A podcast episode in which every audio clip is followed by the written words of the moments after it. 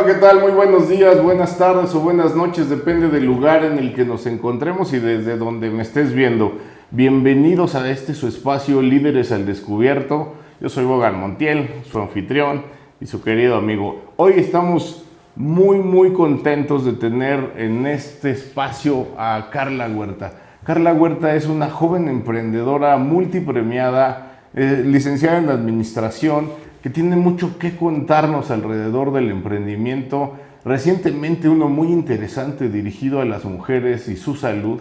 Y bueno, ¿qué, ¿qué, tal si como ya es costumbre en este programa, en lugar de que yo la presente, dejamos que ella lo haga en, esta, en este storytelling que puede ella manejar a partir de su vida, de su infancia, de su juventud, y que nos vaya contando para inspirar a todas ustedes, hombres y mujeres valiosos, eh, qué son los, cuáles son los problemas, los obstáculos que presenta el liderazgo, el éxito y por supuesto la búsqueda de la felicidad. Bienvenida Carla, es un placer tenerte aquí en nuestro estudio, tu estudio, Líderes al Descubierto. Mil gracias, ¿no? Pues qué honor. Eh, ok, presentación, ¿verdad? Por favor.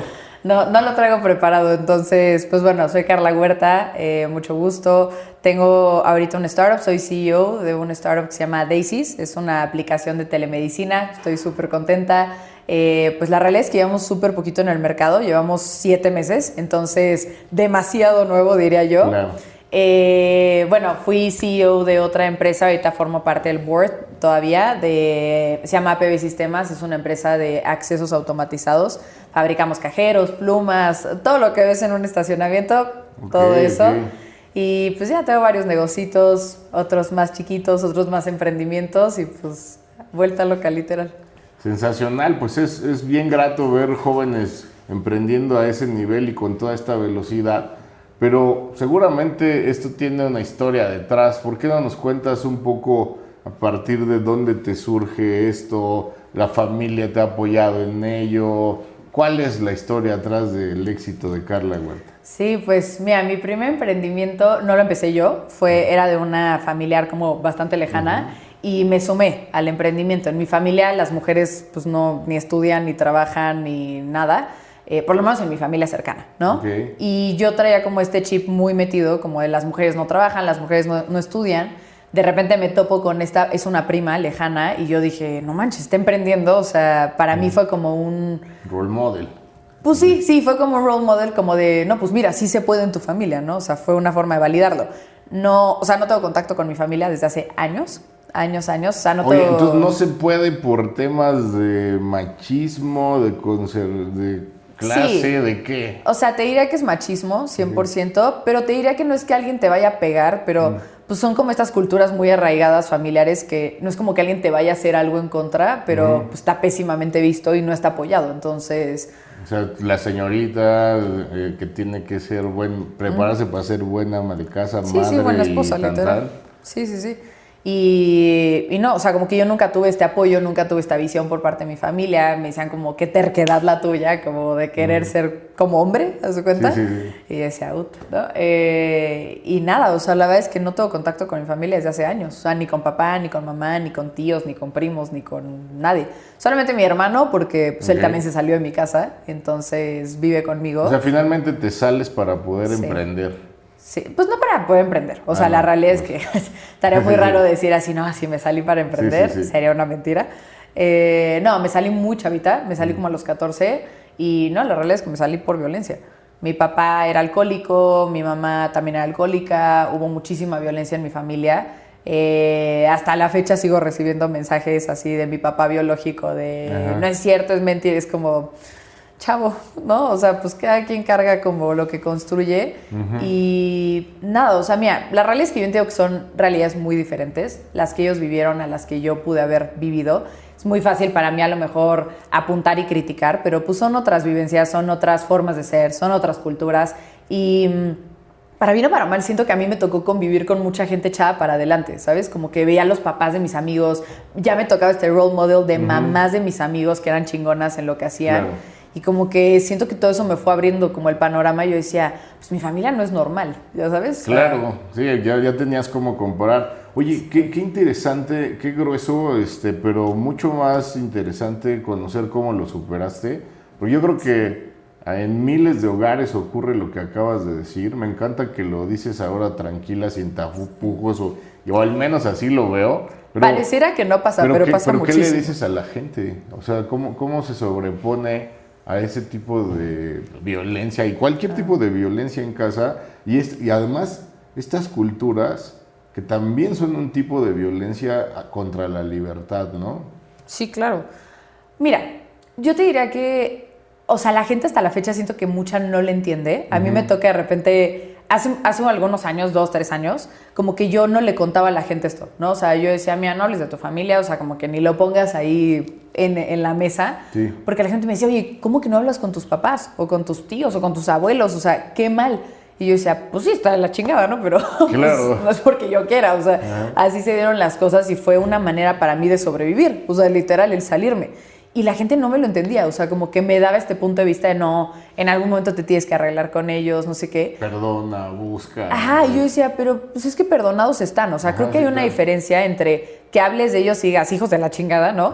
A que digas, por la paz tuve que soltar ese vínculo porque no me hacía bien a mí, no le hacía bien a ellos, pero perdonados están y es más, al contrario, hasta les pido disculpas donde estén, si en algún momento como que yo hice algo, pero siento que tenemos una cultura en México que es como aguanta todo con respecto al título, ¿sabes? O sea, es como, es tu mamá, o sea, es como la frase, ¿no? O, es tu papá y es como cuando te vas acostumbrando a aceptar ese tipo de violencia con base al título, te das cuenta que un día es tu mamá y un día es tu papá y al día siguiente es, bueno, pero es mi esposo, ¿no? Bueno, pero es el papá de mis hijos.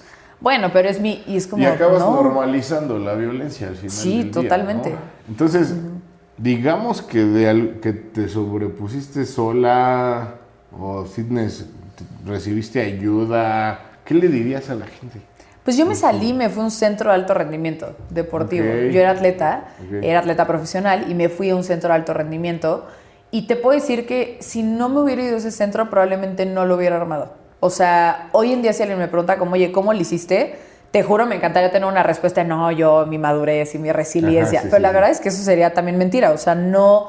Estaba bien chavita, o sea, no... Me estaba muriendo de miedo, estaba en pánico literalmente, pero por lo menos yo decía, bueno, pues estoy en un centro donde había realidades mucho más difíciles que la mía. Siento que de repente se nos va la onda y, y, y nos encasillamos y decidimos sufrir y como vivir ese sufrimiento. Y a mí lo que me gusta mucho de, repente vivir otras como realidades es que dices, pues la mía en una de esas no está tan grave. O sea, claro. que está fuerte, claro que si la comparas con la amiga que tiene una familia perfecta, pues por supuesto que, que tú estás fregada, ¿no? Pero de repente cuando la comparas, o sea, yo la comparaba ya con chavitos que se habían quedado sin papás, o sea, porque habían fallecido, o un maltrato brutal y que los habían ido a aventar ahí o así, yo decía, pues hasta eso soy privilegiada.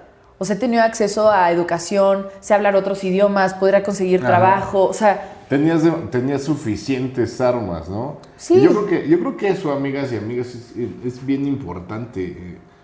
Eh, al final del día tendemos a ver lo que no, o lo que nos hace falta, pero no todo lo que sí tenemos a la mano para salir adelante. Sí. Y creo que eso está presente ahí en lo, en lo que ahora nos dices. Ahora, 14 años tu primer encuentro con el emprendimiento, ¿cómo se da en, todo ese ambiente? Pues es mucho más adelante con mi prima. Eh, te digo que yo como que paso todo esto, hay todo un desastre, yo regresarme a mi casa. O sea, fueron como muchas etapas. De repente me reencuentro con esta prima, que pues era bastante lejana, yo no tenía contacto con ella, y resulta que tiene una marca de ropa.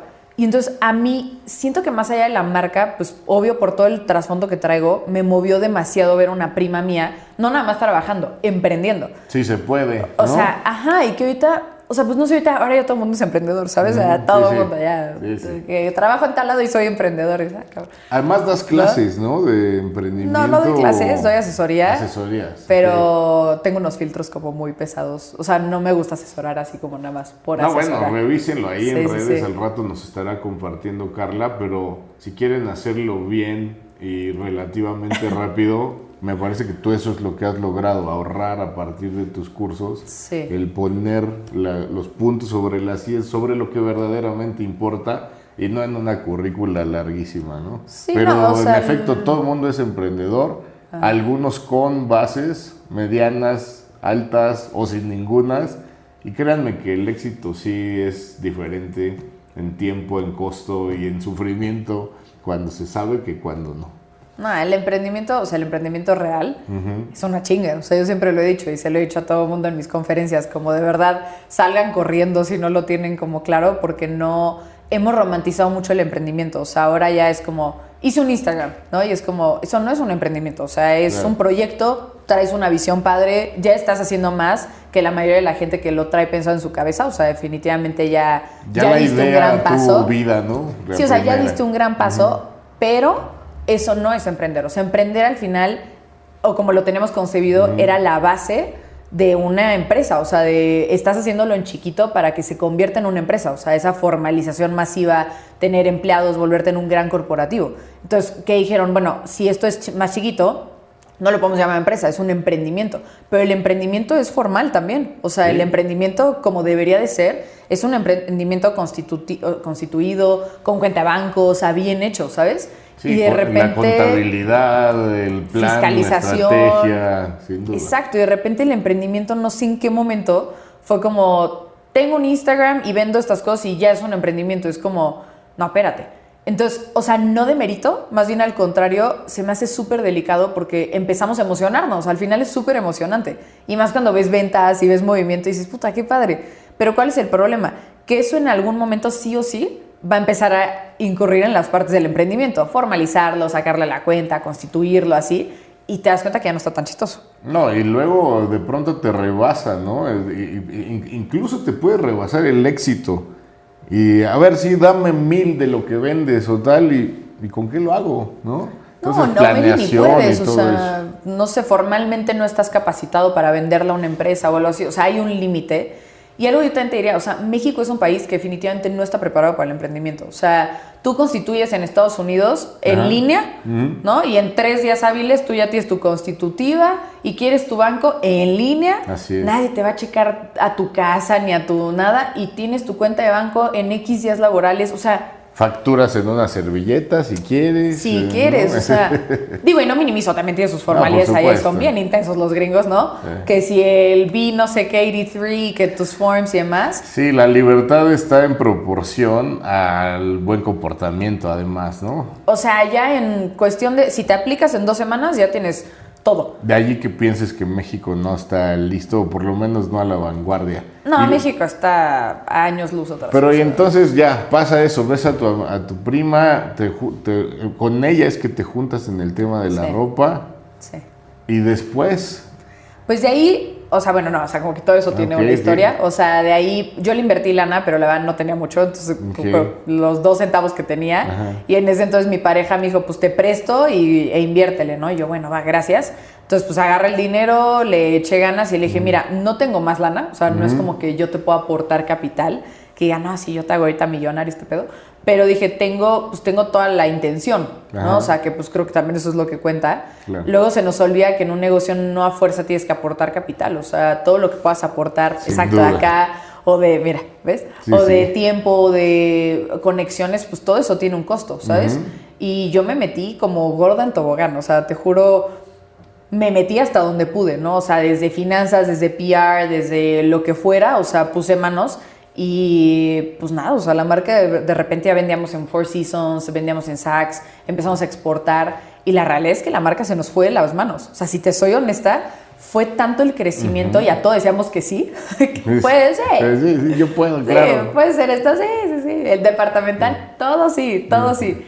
Y la realidad es que estoy muy orgullosa porque no me equivoco cuando digo que somos de las primeras emprendedoras, sino es que las primeras que empezamos a vender en algunos departamentales. O sea, cuando yo empecé a vender en Four Seasons, no lo haces directamente con Four Seasons, lo haces a través de un tercero. Y el tercero me decía, pues es que, ¿quién eres? O sea, no eres un Daniel Espinosa, no eres un Lidia Lavín. O sea, como que, como, ¿por qué te metería a mi boutique? claro. Y yo, güey, pues soy emprendedora y mira, y ayudamos a comunidades. Y me decía, o sea, sí, qué bonito. Pero otra vez, ¿quién eres? Y yo decía, ¿no? Es como que yo siempre he dicho que soy una naca en los negocios y decía, voy a entrar. No, era una naca. y me les plantaba, sí, iba y me les plantaba, pobrecitas, las acosaba. Me decían como niña, o sea, no puedes entrar, no es que no queramos, es que pues tienes que ser una marca consolidada, grande, mexicana para vender aquí. Y yo, no, yo voy a vender aquí. Y me puse a contactar a todas las marcas de ahí para que me echaran la mano. O sea, no, fue una naca, literal. Eh, pero se logró. O no. O sea, a, lo mejor ahora lo llamas así, pero yo creo que la mayoría de la gente de éxito. Ah, no, les pues, falta hacer eh, eso. Ejerce la persistencia de distintas maneras. Ya que lo califiques de naco o. Yo siempre he dicho que yo he sido una naca, o sea, y lo digo con orgullo, o sea, porque. Ah, y, no lo digo en, un plan despectivo, o sea, lo digo en. Creo que todos nos metemos como en este canal social, como de así se tienen que hacer las cosas. Este es el deber ser. Hay que mandar un correíto, hay que ser muy formales y es como pues no, o sea, de repente te das cuenta que así no logras las cosas. O sea, imagínate la cantidad de marcas, y más ahorita, que ya el emprendimiento ya está como más, con más apertura.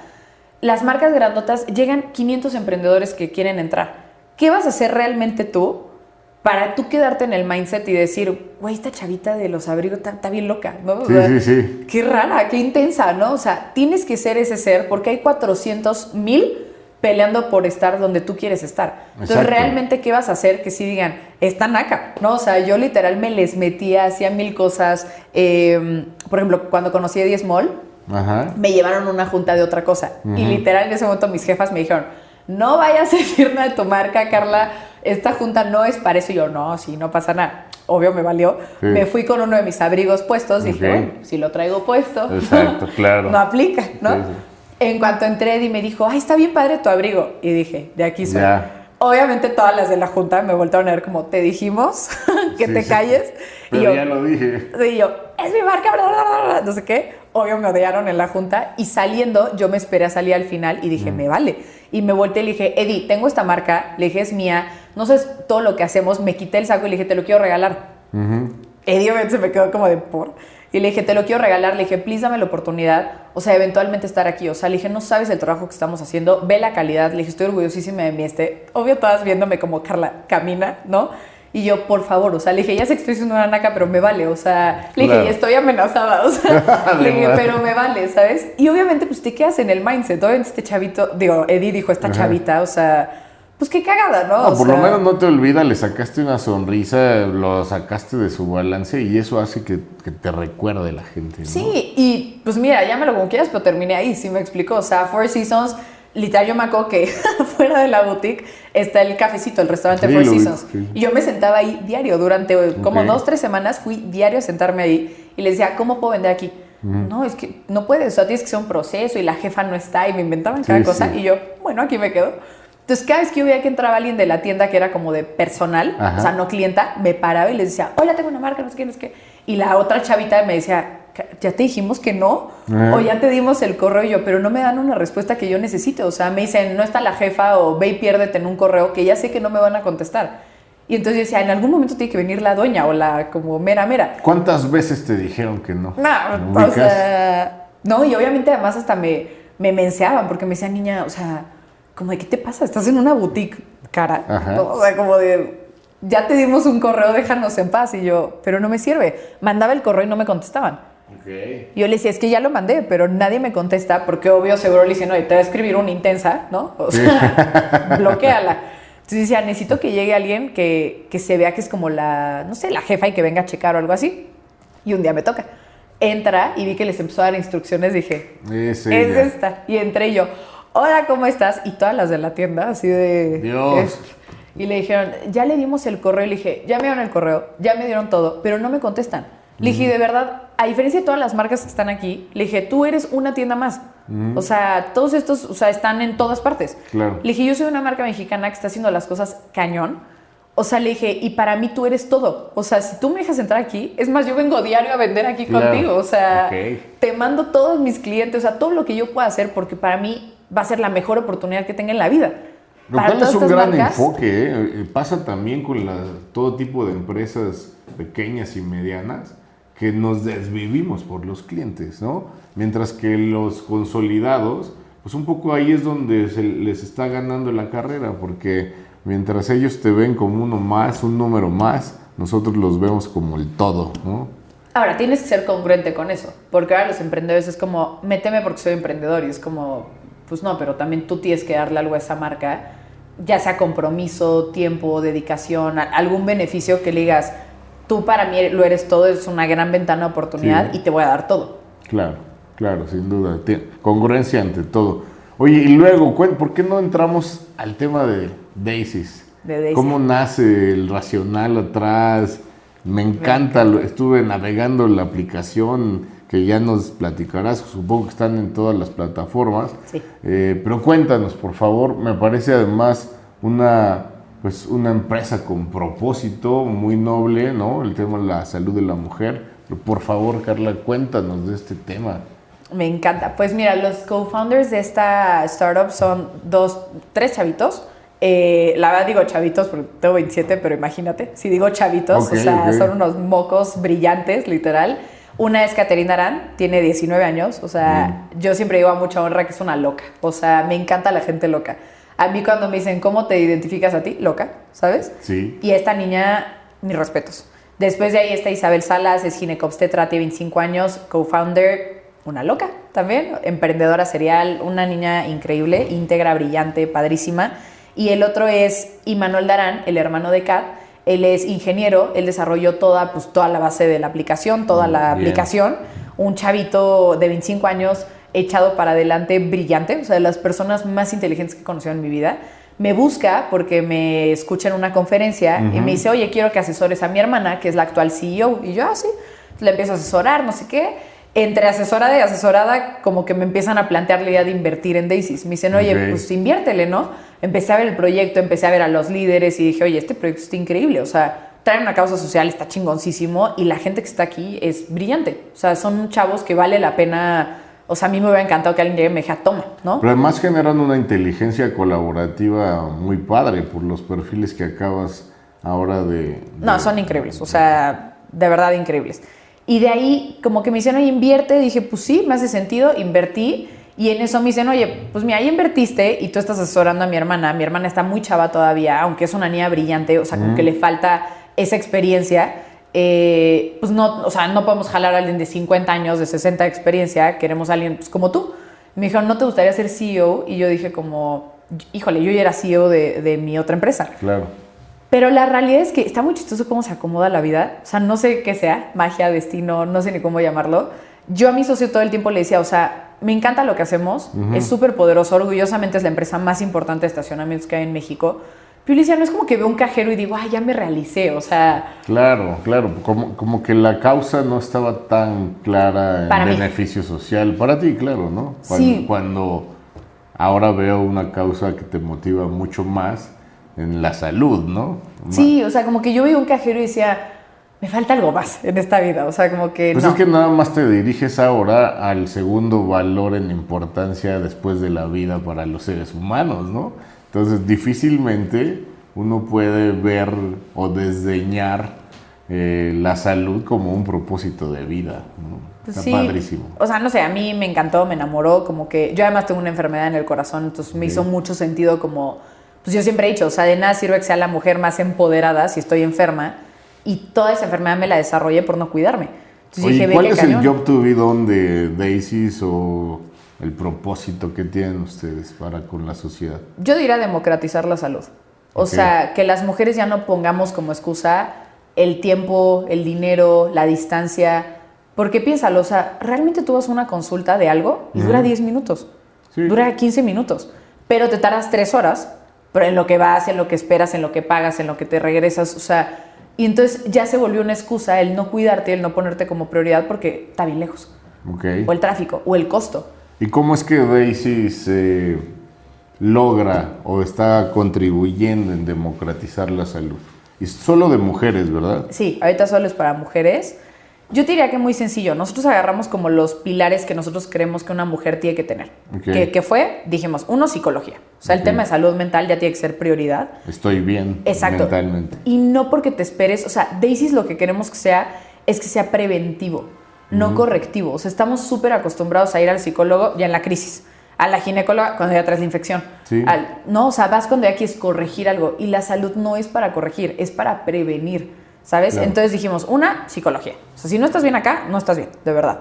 Dos, dijimos nutrición. O sea, al final, pues no, o sea, si no comes bien y no te alimentas bien y demás, o no tienes un plan, no funcionas tampoco. Son funciones primarias. Tres, eh, metimos skincare, porque aunque pudiera parecer como más superficial, al final es tu primer presentación al mundo, eh, es el órgano más grande que tenemos, o sea, no hace lógica no cuidarlo, ¿sabes?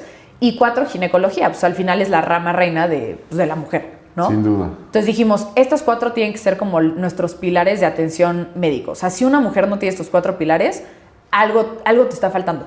No, pues ya nada más lo dejas, las dejas listas para el tema del alma y lo espiritual, ¿no? Totalmente. Y tendrías todo lo holístico eh, ahí relativo a la salud. Oye, eh, entonces cuatro, cuatro especialidades. Sí. Y el tema del costo, porque hace rato decías, democratizar pues también implica el poner a la mano a bajo precio este tipo de temas. ¿Cómo funcionan sus, sus planes, sus programas? Daisy es una locura. O sea, yo para empezar nunca había visto nada así. O sea, en Daisy tienes una consulta al mes de cada una de las que te dije. O sea, de psicología, nutrición, ginecología, skincare. Una al mes. Una al mes. Incluso tienes un chat instantáneo de preguntas de medicina general que te contestan doctores, obviamente que es como ir a una farmacia, sí, me has de cuenta, o sea, oye, tengo estos síntomas, me duele la cabeza, lo que sea, tienes esas tres al mes, o sea, tres consultas, o sea, ya no hay Eso se obtiene con una, una mensualidad. Un, okay. Una mensualidad de 299 pesos. O sea. Wow. Wow. No hay poder humano de que lo tengas segmentado. Si divides esos 299 entre cuatro, o sea. No hay, y tienes especialistas, o sea, no son médicos generales, o sea, son especialistas. Oye, y digamos, todo este claustro de doctores eh, están listos en cualquier momento. ¿Cómo, ¿Cómo fue el trabajo de conseguirlos? ¿Allí cómo le hacen? ¿Y, ah, y se, se, elige el paciente o es el que te toca? ¿Qué pueden esperar nuestras amigas que nos escuchan cuando estén usando esa... Es una app además, ¿no? Sí.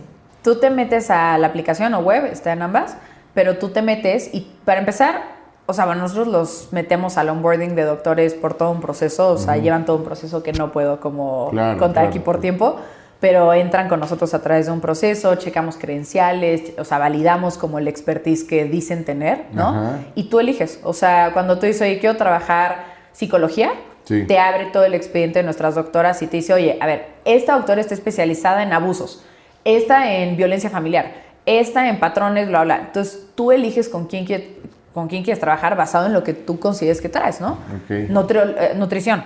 No, pues este está especializada en, deportistas. No, pues yo quiero esta porque te voy a tener una vida activa deportiva, ¿no? Entonces, esa es también la magia, que no es como que yo voy a decir con quién trabajas, es tú vas a decidir con quién trabajas, porque así debería ser la salud. Tú vas a ir trabajando lo que tú requieras y el especialista te irá guiando. Sensacional. Fíjate que tengo una, una gran amiga que también fue entrevistada aquí y que yo creo que sería bien interesante que platicaran. Ella es Francisca Vargas y tiene también un emprendimiento que se llama Galena. Pero fíjate que ella me hablaba mucho de la importancia de la referencia médica. Este, tratando ella de justo democratizar el acceso al especialista correcto. Porque me comentaba que a veces gastas mucho en encontrar al médico que debe atender lo que tú tienes.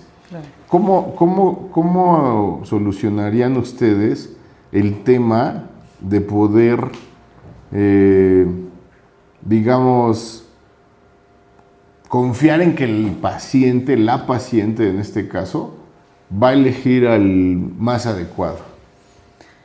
Mira, creo que ahí es un tema de qué tan fácil nosotros les ponemos la información. O sea, creo que el tema médico también trae un tabú de ser complejo, de, es difícil entenderlo. Entonces, si tú te metes y te pongo eh, Isabel ginecobstetra, pues sepa Dios si tú estás entendiendo que es ginecobstetra, ¿no? A lo mejor puedo entender gine y digo, eh, ¿no? Entonces, lo que hemos hecho en Daisy también es no, no usar lenguaje que... Complejo. O sea, complejo. Es como, no hay necesidad de... Te puedo poner el título, te puedo poner ginecobstetra, porque es un título.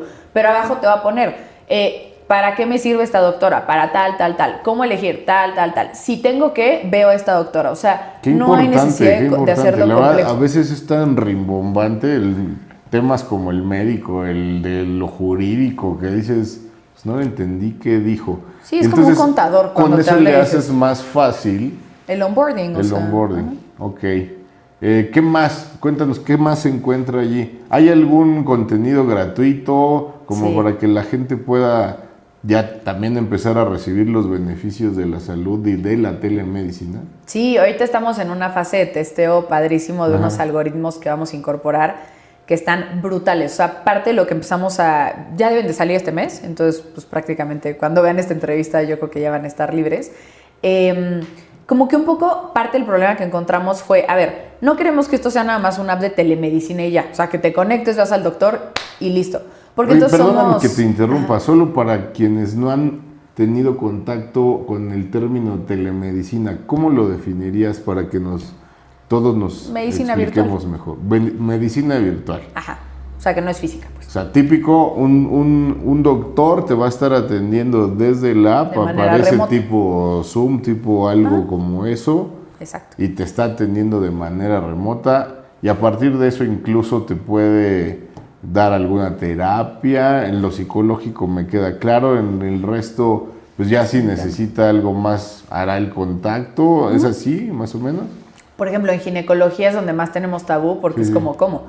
Pero es que como mujeres también ahí ah, siento que es un proceso horrible. O sea, estamos acostumbradas a que los ginecólogos forzosamente tengan que hacer exploraciones todo el tiempo.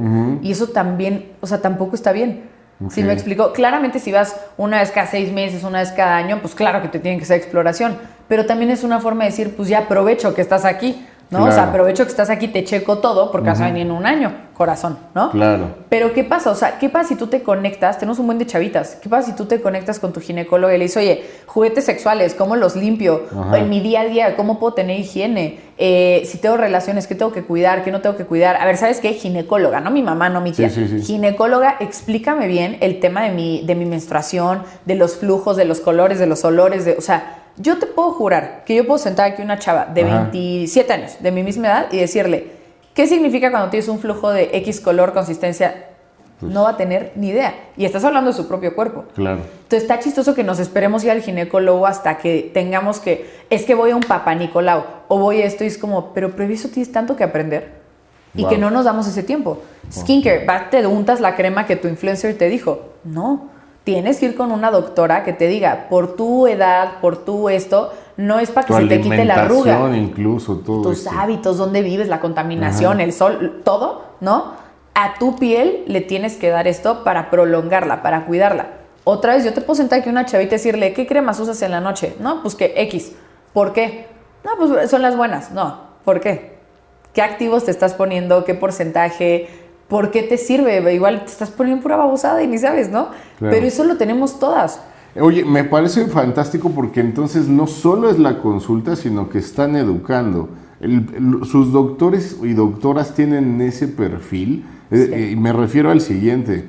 Hay veces que vas con doctores y son los mismos 10 minutos que ya relatabas y tampoco sabes salir eh, con el conocimiento de por qué es de ese color el flujo, o de por, o este activo que te estás untando en la piel. Nada más, pues ponte esto y ya. Acá se esperaría que los doctores te estén educando en ese sentido. Por eso la idea es que las tengas cada mes. Ok. Así es como empieza a prevenir. O sea, las mujeres siento que nos falta entender que nuestro cuerpo va evolucionando. Entonces dices, ah, esta crema me sirve ahorita. Y hay un porqué. Pero hay tantas dudas que te resuelves tú con Google o con tu mamá y hay mil dudas que te tienen que resolver un especialista. Entonces, estos algoritmos que te decía que estamos metiendo, viendo todo esto dijimos, no podemos ser parte del problema también nada más con una consulta al mes. O sea, porque si eres preventivo, pero ¿qué pasa todo el demás día? Y te pongo un ejemplo. En psicología dijimos, ok, ponle que vas al psicólogo una vez al mes. Y es bastante bueno, o sea, ya es más de lo que hace el 90% de la sociedad.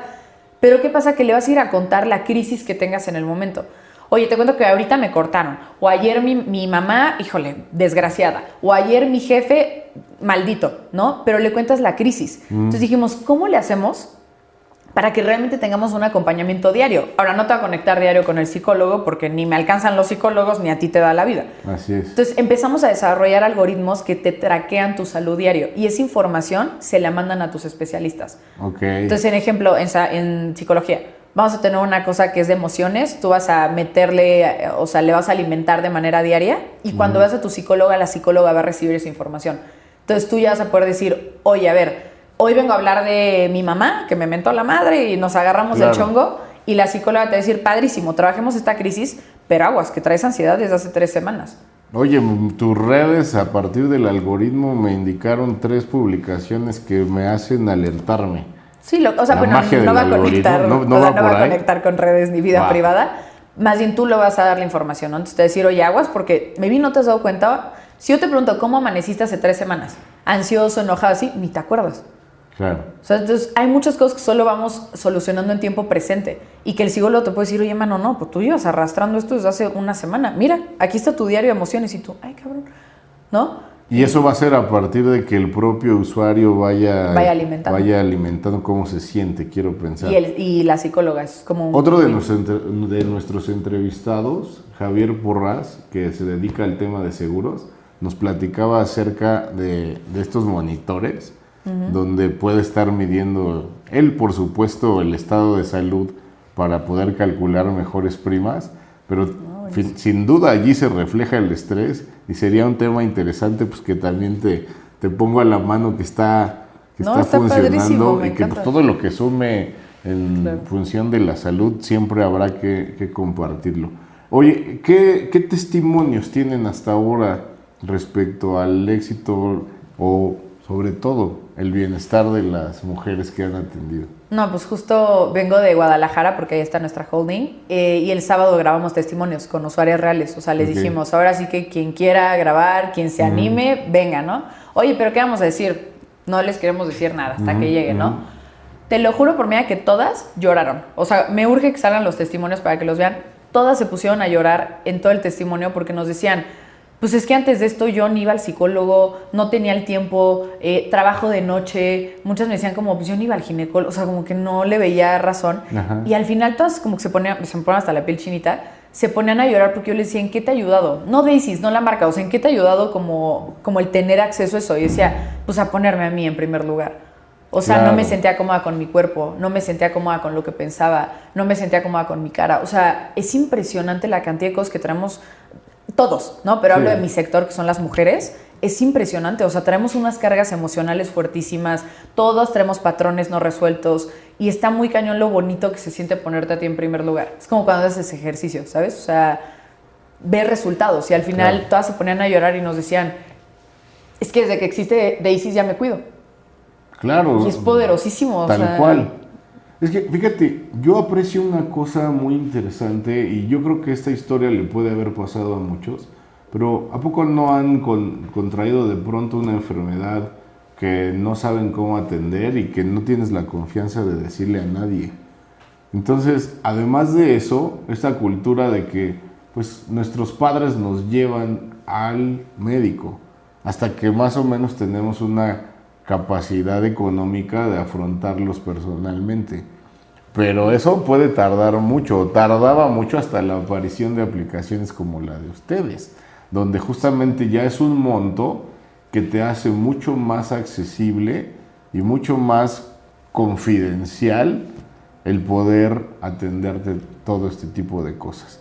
A mí me parece maravillosa esa opción y creo que sin duda aquellas jóvenes que necesiten de todo este cuidado eh, como ginecológico, psicológico, decías, eh, skincare, el cuidado de la piel, pues al final hay vanidad, ¿no? Y yo creo que no solo por vanidad, sino por presencia es importante.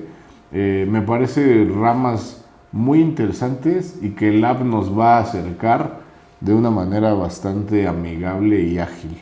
Sí, pues siento que es una forma de ya no no sé, si tanto le invertimos que decía la ropa, la bolsa, al viaje o lo que sea, a mí sí me parece increíble que no tengamos ni el tiempo ni la inversión de decir como, a ver, ¿cómo le hago para yo estar bien? Son más o menos 10 pesos diarios, ¿no? Sí. por cuatro especialidades. especialidades, imagínense, ¿no? Está cañón. Pues ahora sí que es una ida a Cinépolis con todo pagado, o sea, es que ni eso. o sea, es menos que la entrada y la palomita y así, o sea, está muy cañón como... Mira, al final nada en nuestro entorno sirve si nosotros no estamos bien. Eso es un hecho. Y yo lo vi enfermándome yo. O sea, decía, a ver, yo ya era una o sea, emprendedora exitosa, eh, una pareja, o sea, estable, o sea, como que esto te hablo de hace unos años. Si, oye, tengo una gran pareja, soy una gran emprendedora, soy una gran amiga, todo, pum, de repente hospitalizada. Y de ahí no salía. Y decía, ¿qué está pasando, sabes? Entonces, muy emprendedora y muy guerrera y muy luchona, internada. Al final del día también hay que tener una cosa clara que siempre hemos eh, impulsado desde Líderes al Descubierto y desde nuestra revista C-Level. Eh, acuérdense que al final del día, pues todo mundo es capaz de poder salir adelante con sus ideas, pero el cuerpo es el único vehículo para hacerlas realidad. Entonces, si no cuidamos el cuerpo, si no cuidamos la salud, por más chingona o chingón que seas, pues de nada va a servir. Lo mismo que el planeta, por cierto, ¿no? Sin, sin este espacio hasta ahora, mientras Elon no nos lleve a Marte o a otro país, pues solo, perdón, a otro planeta, vamos a tener que hacerlo aquí. Así que muy importante hacer, hacer esto, ¿no? Bueno, pues nos estamos acercando al final de la entrevista y esto es Líderes al Descubierto y ya te descubrí. Te descubro como una joven muy inquieta que se ha eh, repuesto ante las críticas familiares, la cultura inclusive, que tienes una persistencia verdaderamente admirable. Me parece que eres una gente de esas a las que no se les puede decir que no. Y eso, eh, sin duda, además de tu buen humor y de los calificativos que usas como naco y esto, me parece que no son sino una muestra de todo este talento que encierra tu conocimiento, pero también la práctica y al mismo tiempo, pues estas ganas de querer beneficiar, en este caso a las mujeres, pero estoy seguro que al final del día a la sociedad, a tu comunidad y al mundo. Eh, para finalizar, nos gustaría, eh, fíjate que aquí en, en, Líderes al Descubierto y en C-Level siempre estamos pugnando, no solamente por mostrarles que el éxito ha estado rodeado también en la vida de Carla de algunos momentos difíciles, frustrantes, pero, ¿qué, nos dejarías como algunos tips para que internautas te escuchan y te ven y puedan inspirarse para poder salir adelante y hacer un buen emprendimiento eh, y ahorrarse algunos de los problemas que nosotros hemos atravesado como emprendedores? Me encanta, pues no, o sea, no acabaría, creo que te daría 100 mil. Lo primero es, te diría, empieza por las cosas difíciles. Siento que todo emprendedor se emociona primero como, ay, con el logo, mi red, la fregada. Y es como, no, empieza por la contabilidad, empieza por, por la parte administrativa, empieza por la parte legal, o sea, empieza por todo eso. Y si empiezas con la parte difícil y te sigue llamando la atención, vas por buen camino. Porque eso es bien tedioso, ¿eh? Y hay quien se queda allí. No, porque vas a llegar, o sea, además, o sea, ojalá tu negocio tenga éxito, es lo que todos queremos, pero es que toda esta formalización es consecuencia del éxito. Entonces, ¿por qué no mejor empezar por esa parte? Porque si no, el emprendimiento desencanta mucho. Y mucho de lo que pasa ahorita es que la gente emprende por pasión. Entonces, imagínate qué cabrón decir, emprendo por pasión, esto me encanta, y entonces te empiezas a topar con esas cosas. ¿Y qué pasa? Se te quiebra el negocio porque no estabas preparado para eso. Digo, nadie está preparado, pero por lo menos mentalmente llegas con la idea de esto va a ser una madriza y te preparas, ¿no? Claro. Y además terminas odiando tu pasión. Porque dices, no, hombre, yo no vuelvo a hacer esto, pero ni adiós. ¿No? Entonces está cañón porque pierdes un negocio y además terminas odiando lo que supuestamente era tu pasión. Entonces yo te diría, empieza por lo difícil. Yo te diría, prepárate. O sea, nunca vas a estar al 100 preparado para emprender. O sea, hasta la fecha yo estoy ahorita en tres diplomados porque, puta, o sea, el emprendimiento va más rápido que yo. O sea, digo, ¿qué es esto? O sea, diario digo, ya alarmé y digo, puta, esto, no sé nada de esto, ¿no? aprender otras cosas. Es parte de... Entonces yo te diría, no dejes de aprender, pero no dejes de aprender segmentado. O sea, hay muchos emprendedores que me dicen, no, ahorita estoy tomando un, podcast eh, o un diplomado de liderazgo. Yo digo, güey, pues ni equipo tienes. O sea, obviamente me encanta, me encanta que tú hagas liderazgo, pero ¿por qué no mejor tomas un diplomado de contabilidad? Claro. O uno de administración, o cómo hacer una corrida financiera. O sea, aprende a, ahora sí que aprende a aprender, como la materia que tenemos en primaria, de que aprende a aprender lo que tu negocio necesita en el momento. ¿Sabes? Ya después cuando te das equipo, claro, métete a mil cosas de liderazgo. Yo, de hecho, creo, con todo lo que he aprendido y me falta un chorro, que lo más difícil en un emprendimiento es el recurso humano. O sea, la parte de liderar, Uta, o sea, yo tengo un carácter fuertísimo, soy súper directa, soy, o sea, considero que tengo un liderazgo muy, muy bueno y para mí es lo más difícil. Porque al final finanzas, pues te lo arregla un especialista, tú le arreglas, ¿no? Los números no mienten.